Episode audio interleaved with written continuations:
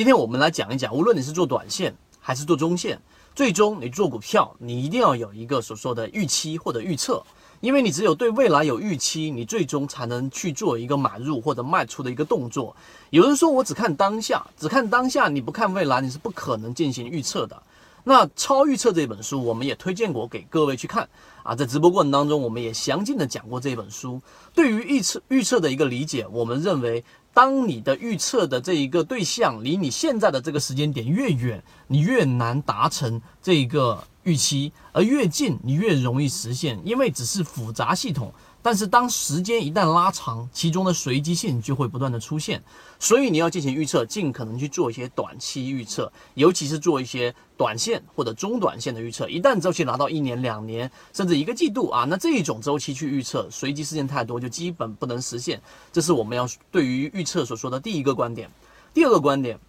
啊，不知道大家最近去看了《未来简史》了没有？《未来简史》里面所告诉我们，其实人类跟所有的动物都一样，人类只是一个比较复杂的计算机。它跟动物相比较，唯一不一样的是情绪。也就是说，当你发现危险的时候，你的脑子然后不断的去传递到你的整个肢体，然后你就跑就行了。但是人类多出来了一个东西，叫做情绪。那这个情绪就是完全没有必要去有恐惧啊。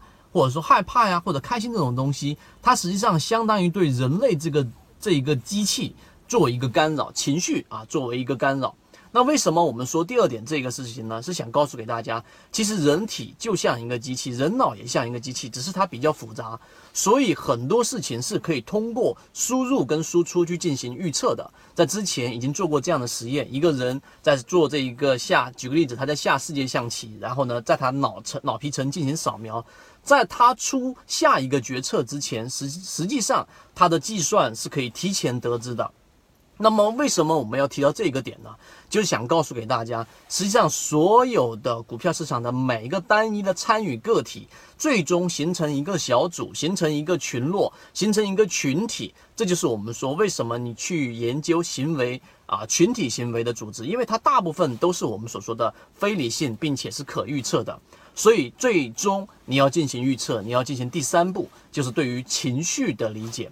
什么叫情绪的理解呢？之前我们说过，对于情绪的理解，你只需要记住两个关键词，一个是分歧，一个是一致。什么时候产生了分歧？例如说，一只个股从十块钱打到了五块钱底部，然后突然间放出一个巨大的成交量，天量，那么这个涨停板打出来之后，这个情况之下呢，它就是一个明显的分歧。这种分歧一旦产生，如果在随后走出一波趋势，那么基本上就能走出一波好的走势了，因为大部分前面。不看好的人或者割肉的人都已经出来了，那么这个时候筹码就是属于我们说非常干净的筹码。那么剩下的就考虑到一致性，不断的接力。那近期的万兴科技，以及前期的创业黑马，以及最近的盘龙啊盘龙制药，那么这些都是对于情绪能够很好理解的人能够做得到的。但由于时间关系，今天我们通过三个点给各位去罗列，给各位去讲清楚到底怎么样去做好预测。那预测所要去具备的一些详细的点，我会在。在我们的朋友圈和我们的公众号上面详细给各位